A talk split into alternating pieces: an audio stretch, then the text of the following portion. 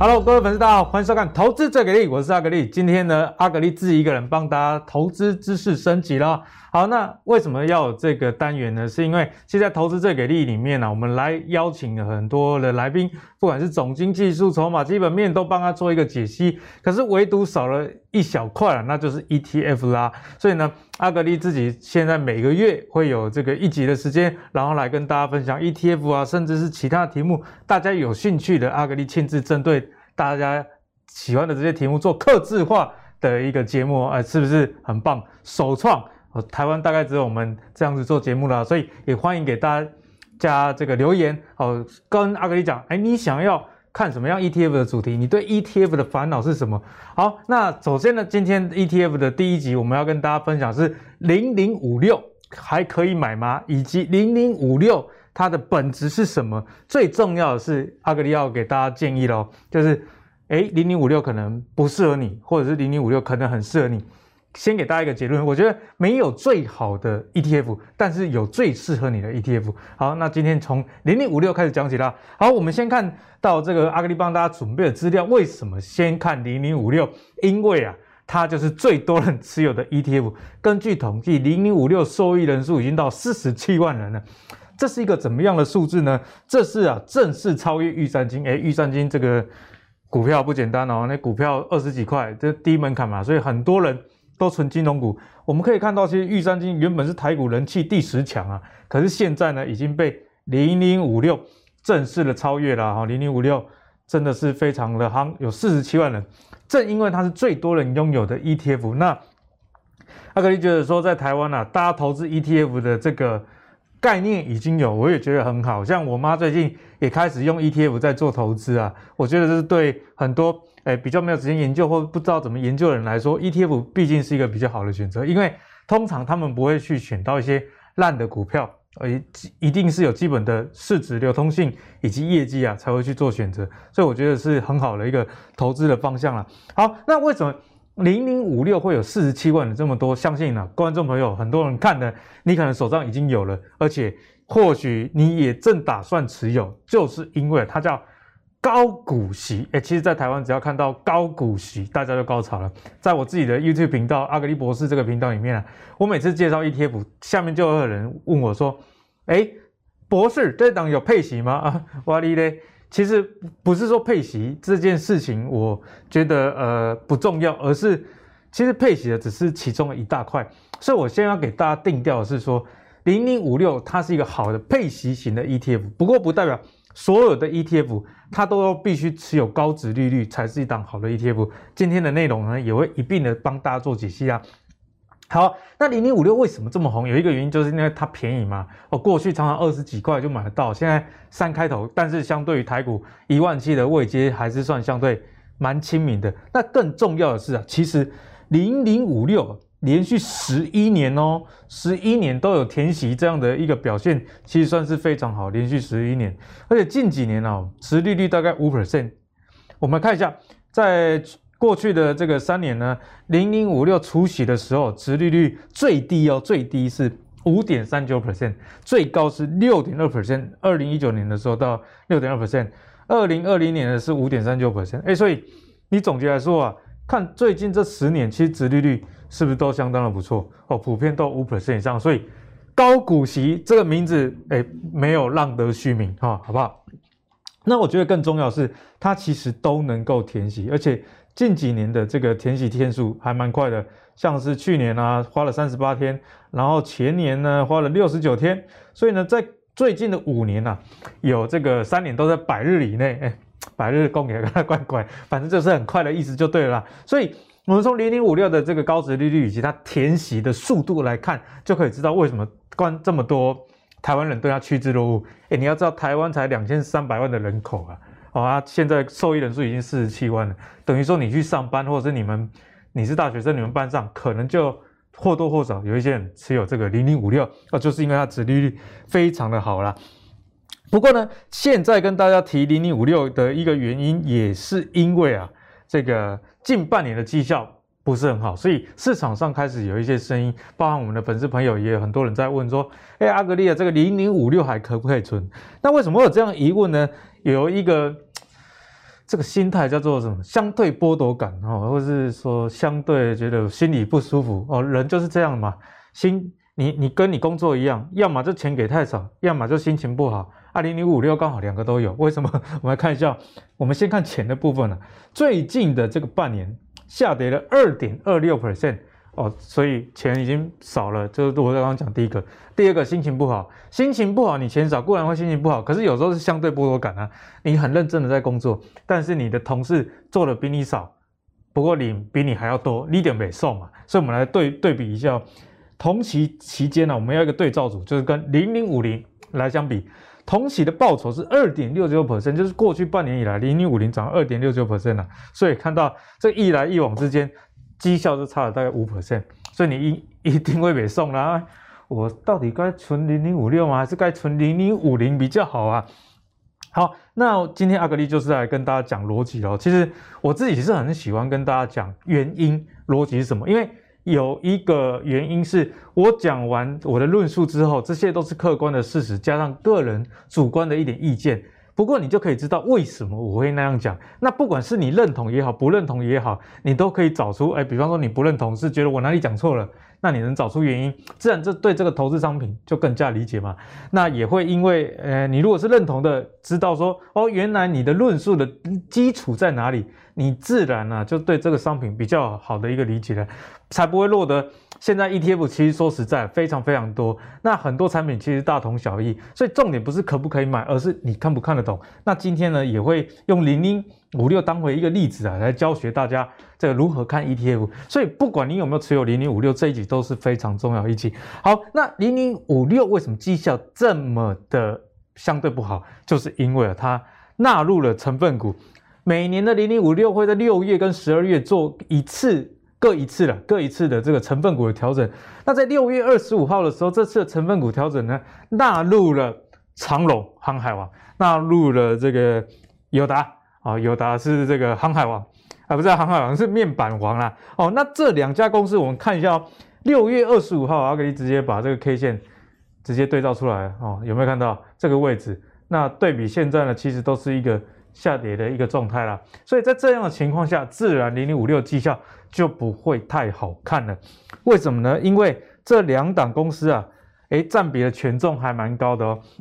这边啊是零零五六的三十档成分股，那我们看一下，第一大成分股就是长隆哦，有到六点八二 percent，然后呢，这个友达也有四点零九 percent，所以总结来说，这两家公司就占了这个大概十一 percent。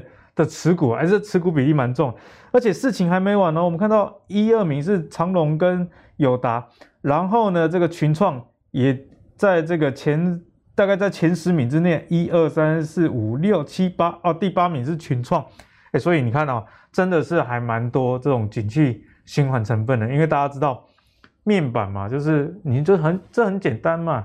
你家里今天今年买一台电视，你下一台的电视会什么时候再买？诶，有可能十年后。像我屏东老家啊，有一台电视，上一次买电视一定是马英九发消费券的时候，今年发五倍券还没有要换电视，你看这周期多长？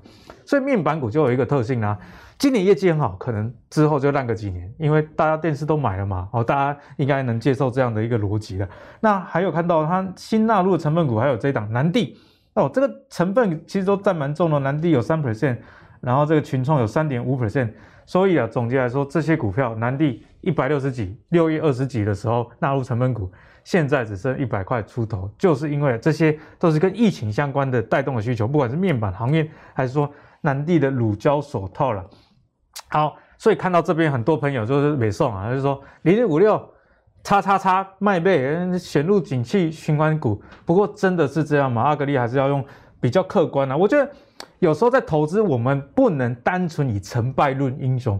虽然在投资里面成败非常的重要，但是更重要的是成败的原因。好，如果你用错误的方式得到一个很好的报酬，你以后啊会吐更多钱的还回去。那你用一个对的方式得到不好的报酬，那你经过调整或者是你知道这个变因之后，你你之后还是会得到更多的报酬。所以呢，股市里面投资逻辑是最重要的。我们来看一下。零零五六的选股逻辑是什么啊、哦？好吧，那零零五六呢？我我觉得不管是零零五六还是其他 ETF，知道选股逻辑都是第一件你最重要的事情，而不是看它的名字啦，什么高息低波啦，什么高股息啦，或者是什么什么什么很厉害的一个名称啊，什么关键的产业趋势等等都不重要，重要是选股逻辑到底是什么。像我最最近为什么要跟大家做这个题目，是因为有点感慨。虽然 ETF 大家已经能接受这样的投资的概念，也非常适合散户朋友，可是也有衍生出一些问题啊。比方说 A ETF、B ETF、C ETF，我自己也叫做介绍很多 ETF。其实他们共同的成分股可能最大都是台积电哦，那可能前十大成分股里面一定有联电、有鸿海，所以你你看哦，那成分股其实是非常的雷同，所以关键就发生在说那其他的。成分股是什么？它的选股逻辑是什么？比重是多少？这才是挑选 ETF 最重要的事情，而不是只有它的名称。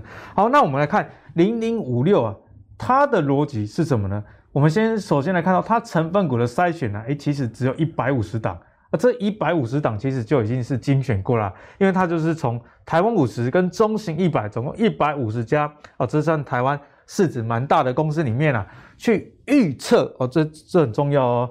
这是最重要，就是这个字哦，它是使用预测未来啊一年现金股利殖利率最高的三十档股票作为它的成分股，所以为什么会出现长荣、友达以及刚刚看的群创、南地等等，就是因为这些公司啊，因为疫情的带动，不管是远距的教学、航运以及医疗的需求，他们 EPS 都非常非常好啦。好，那根据这个经理人的判断。EPS 这么好，那他在过去对照可能的这个盈余发放率一对照起来，哎，得到一个预测的股利，预测股利再对照当时候的股价，哎，值利率五趴六趴，好，那就把它纳入成分股。所以其实很多人说，哎，你为什么会选到景气循环股？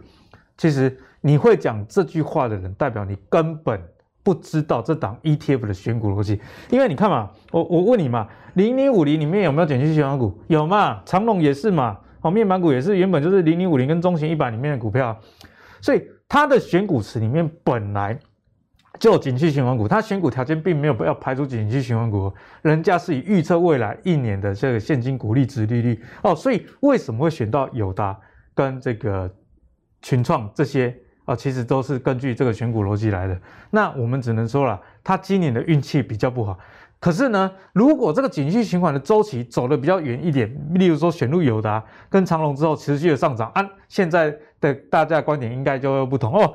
零零五六真的是一个好棒 ETF，好棒棒，兼具股利跟这个资本利的，好，所以呢，我的意思是要提醒大家，诶，你不能零零五六以前你觉得表现不错吗？连续十一年填息嘛，那这个填息速度。通常都小一百日，殖利率都五趴以上，非常好。你觉得这是一个非常好的 ETF？不然哪有四十七万个受益人？你当大家都都没有眼睛，不会判断吗？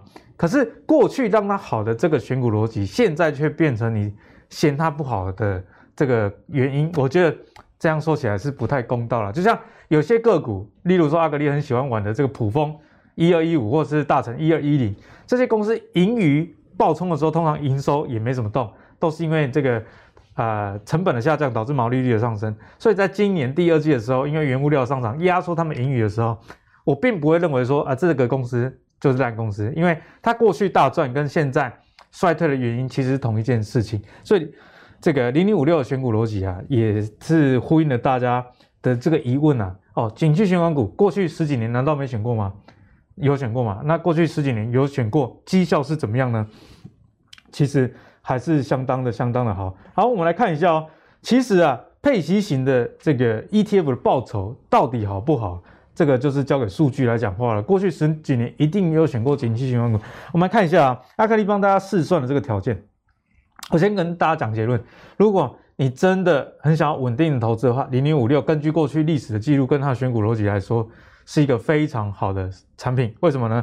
二零一一年哈到二零二一这十年哦，回撤十年，十年算是蛮长的一个时间了吧？然后每个月扣款三千块，阿格力帮大家设定一个你们习惯的一个条件呐。那交易的成本零点零零一四五，这大家其实可以忽略不计。我们来看一下哦，其实啊，你如果看一下年累计的报酬好了，看起来比较直观，在你存了大概三五年之后，其实。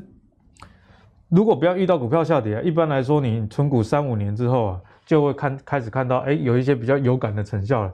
那如果你每个月定期定额投资，十年之后你会得到百分之六十九的报酬，诶，其实还是相当不错啊，百分之六十九的报酬算是相当不错吧？诶，确实有达到大家去去想的哦。假设你不要这个股息再投入，你百分之六十九的这个报酬，以十年平每一年我们无脑平均来看，也有超过六 percent，诶，定存在一 percent 左右，诶，啊，你这样买了无脑的就放着，每个月定期扣款三千块，报酬也是相当好啊。那如果我们以年化的这个报酬率来看，投资因为最近台股下跌啊，所以这个年化报酬率有点下降，不过还是有四 percent。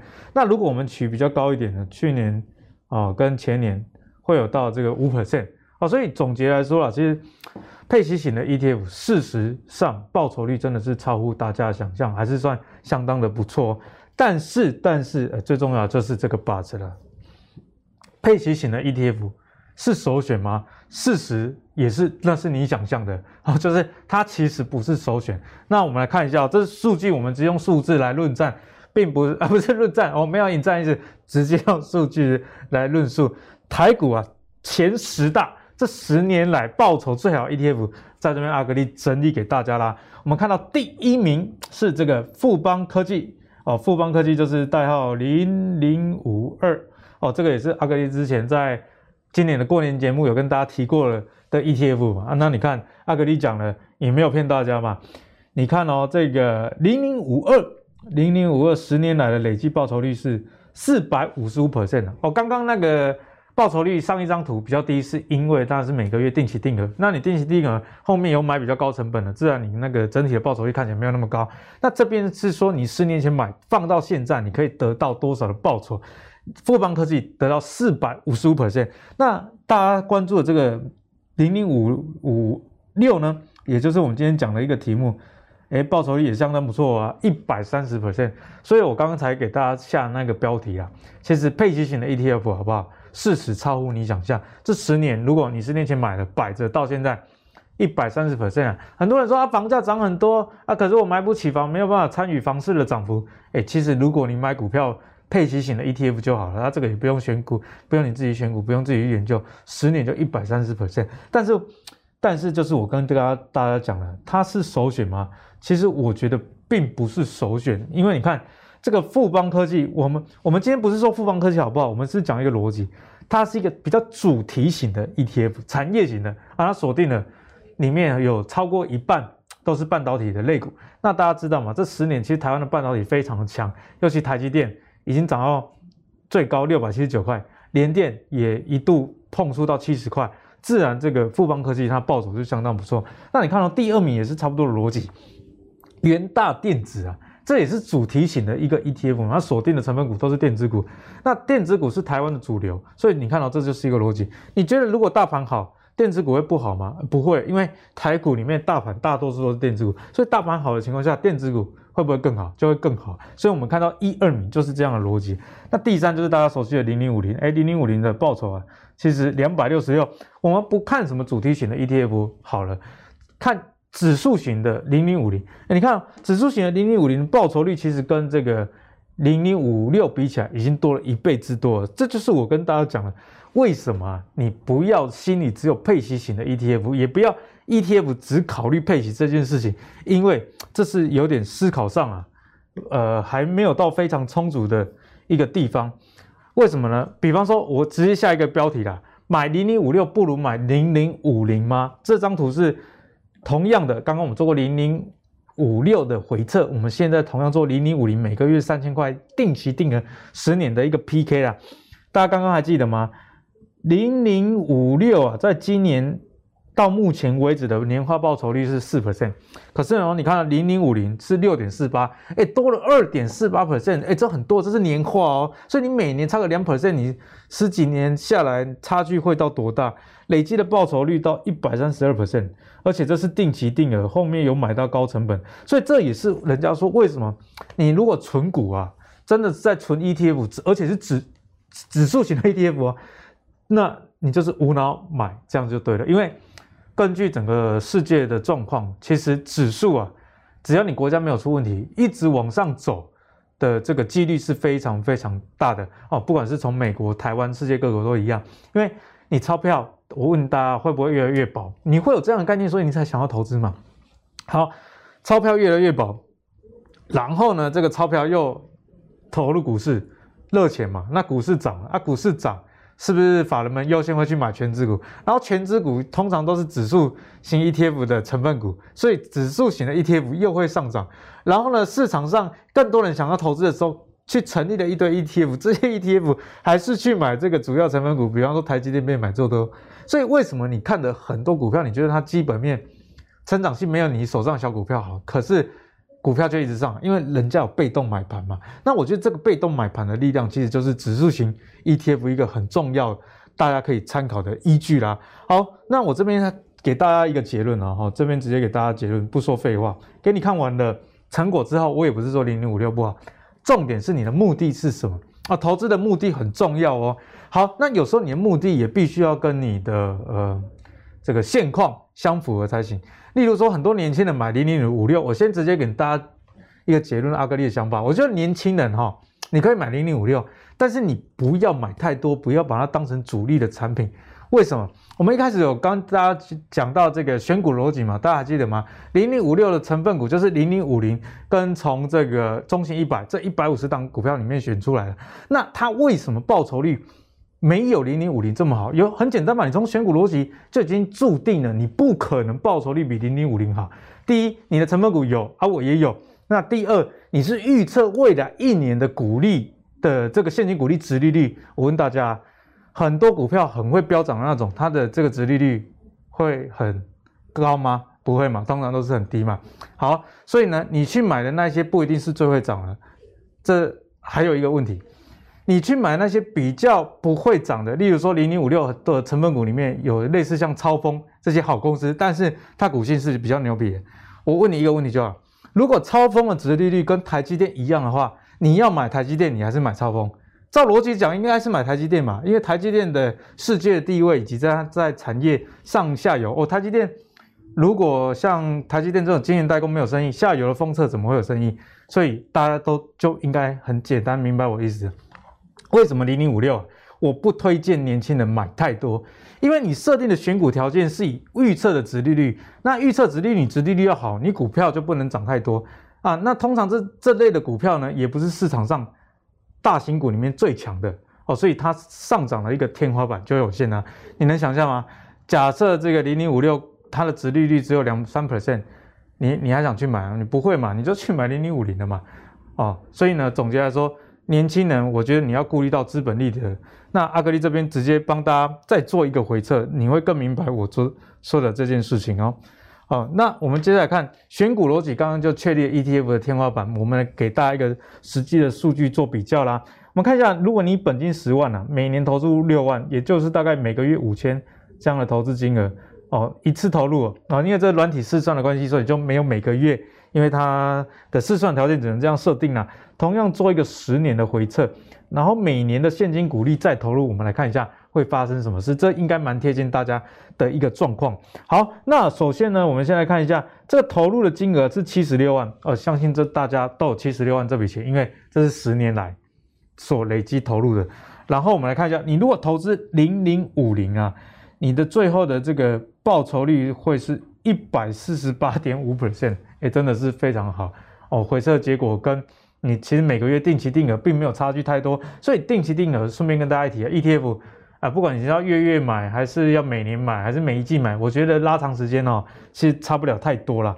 好，那我们来看一下零这个零零五六高股息，你看它报酬率一样啊，就大概只有一半啊，所以你懂我意思吗？年轻人啊，你的本金请问是多还是少？相对这个成年呃更更中年的或者是老年的，你的本金应该是比较少，因为你出社会时间短嘛。好，那你本金少了，你选了一个高配息的产品，虽然它配的殖利率不错，可是这个钱对于改善你的生活是没什么帮助的。例如说，你好不容易存了一年，呃，你好不容易存存了几年，存了三十万好了，殖利率五趴，殖利率五趴才一年股利才多少钱？才一万五千块。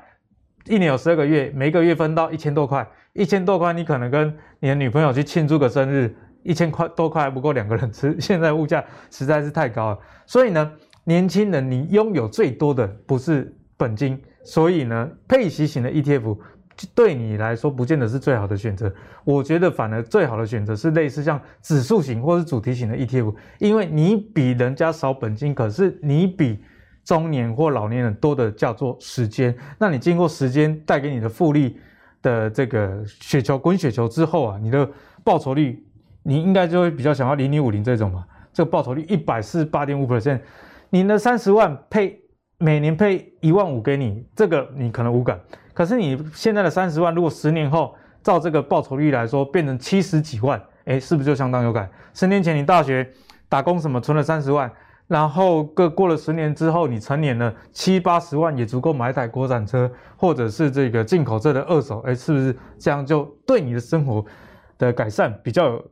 比较有帮助了。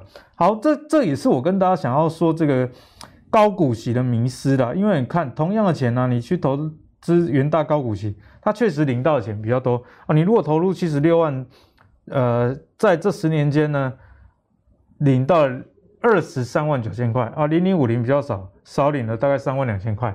可是你看，最终的报酬率差这么多，年化报酬率一个八点六趴，哦，八点六趴，啊，一个只有五点一 percent，所以年轻人啊。真的，我觉得少买一点零零五六，而不是针对零零五六，是以零零五六为例，所有配息型、高值利率型的 ETF，我觉得都不是年轻人的首选，因为你不缺那个现金流，现金流。你每个月有在稳定的工作的情况下，其实现金流对你来说不会是太大问题。那你买高配息型的 ETF，给你的现金流也不足以改善你的生活。所以我觉得大家要把关键啊放在报酬率。像我最近在帮我的小朋友规划存股啊，我也不打算帮他存金融股这一类的，因为金融股它并不是不好，而是我帮我小朋友存股，他到零到十八岁这段时间，大部分的支出啊就是靠爸爸，靠爸爸的情况下。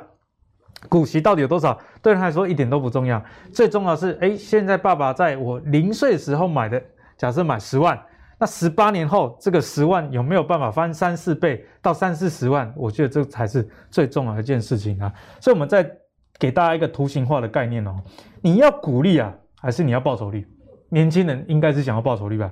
我们看到绿色的是这个台湾五十，那打勾的这个蓝色的是。零零五六，如果以股票市值啊，刚刚的试算的条件，零零五零人家已经涨到这里了，可是你零零五六是在这里，所以你看这个差距就蛮大的。那当然啦，大部分的人不会去细究报酬率，只会看领到多少钱，毕竟领到多少钱是大家比较愿意去估算的。所以为什么零零五六这么夯？蓝色的，这是以每年领取的现金股利来看的，你看到一直以来都是高于。蓝啊、绿线的零零五零的，啊，所以总结来说，给大家一个结论。那这个结论呢，非常简单，就是啊，你的 ETF 组合里面要加入指数型跟主题型，除非你现在是一个退休一族，你身上有个两千万，那你说，哎，阿格力政府每年给的这个年金啊，或者是劳劳劳劳保啊、劳退这些不够我用，所以我需要现金流。我要看医生啊什么的，那当零零五六，我我现在针对这样的人，我就会觉得说啊，你不不要买什么零零五零，或者是你也不要买主题型的 ETF，因为老了，假设我六十五岁，我人生已经没有多少时间了，不要再跟我讲时间，我要的是每个月稳定的现金流。那零零五六这种产品就是非常非常好啦，所以我刚才说 ETF 没有最好，只有适不适合。因此呢，你买这些 ETF 的时候，你要考虑到你的人生阶段了。假设我有两千万本金，我退休了，我想要每个月过得舒舒服服的。那买这个零零五六在殖利率好的时候也有六 percent 哦，比方说趁股灾的时候去买啊，也有也有个六 percent。那六 percent 两千万是不是就有一百二十万？一个月也有个十万块啊？老的时候车子也有，房子也有，一个月十万块的现金，哎，非常非常的舒服嘛。所以呢，对于退休一族或者是你年轻，你老爸 留了一大笔钱给你，我觉得零零五六啊，类似这种高股息的产品就是相当的适合。但是呢，我我觉得这种高股息的 ETF 为什么没有那么适合呃大多数的人？就是，哎，应该不是说不适合，你就是你的投资组合里面这个不要变成一个主力了，因为它有一个缺点啊，自设天花板，不利资本利得。你买的股票都是预测殖利率高的嘛？啊，殖利率高的股票，有在存股的朋友就知道，为什么有些股票殖利率永远那么高？因为高票的没 key 嘛，哦，所以这个对资本利得就会产生一定程度的影响啦。好，那加入。指数型的，其实刚刚有跟大家提到，其实像是国泰、费城半导体这一类的哦，这种指数型的，其实在过去十年来的报酬都相当不错。所以像阿格力最近也有介绍一些生技的 ETF，你如果觉得疫苗或者是相关的这些所谓的 mRNA 技术是未来产业的主流趋势的话，那你就可以去买一些生技主题型的 ETF，那也可以去买一些电动车相关的一个 ETF。不过原则上还是我跟大家讲的。像台湾的电动车 ETF，其实它纯度也不是太高，里面主要成分股也是台积电、鸿海这些。那如果你是真的觉得这些公司不错的话，那你干脆就去买这个比较电子科技为重的 ETF。其实跟买电动车虽然名字不一样，但是你的内涵差不了太多啦。好，那主题型呢，我觉得也还是非常推荐给大家。例如说啊、以中信关键半导体为例啦，因为它主要成分股前五支。台积电、联发科、联电、矽力 KY 跟日月光，哎，其实就是台湾半导体的一个 主轴嘛。台湾的封测是世界第一，晶圆代工世界第一，IC 设设计是世界第二。所以你玩电子股，其实会有选错股票这样的问题。我比方说你选到大立光啊，大立光刚好走下坡。可是如果你买主题型的 ETF，它每年成分股的调整就可以帮你最小化这个单一个股。它如果走下坡的时候，这个伤害，而且它带给你的报酬率，像我们刚刚讲到富邦的零零五二，这十年来的报酬率啊是百分之四四百五十五，这四百五十五 percent 非常好啊。那比零零五零的这个报酬率两百多 percent 还要高，这就是主题型这个 ETF 的一个魅力啦。那我觉得，如果你选的主题型的 ETF 跟台股的主要的成分股没有呃差太多的话，那主题型 ETF 其实没有你想象中的危险。我的逻辑就是这样啊，很多人他只看表面的话，哎，指数永远都在，所以零零五零很比主题型的零零五二安全。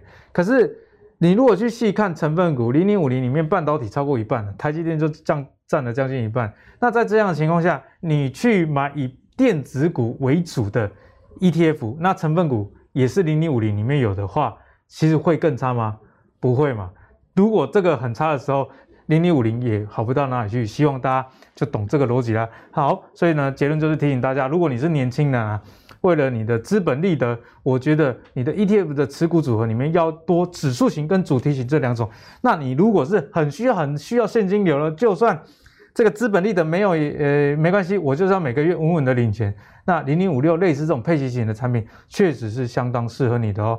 好，那今天的节目大概就到这里了。不过阿格力也开放大家，请欢迎在下面。留言给阿格力，你是想要看哪一些 ETF 的对决，以及哪一档 ETF 详细的解析的话，相相信啊，你今天看完这集之后，就会很期待阿格力帮你分享，因为应该没有人做一集这么长，然后跟你深入分析零零五六以及它的选股逻辑，甚至是适不适合你。好，那如果你喜欢阿格力今天的投资最给力的话，别忘了上 Facebook 跟 YouTube 订阅投资最给力。我们下一集再见喽，拜拜。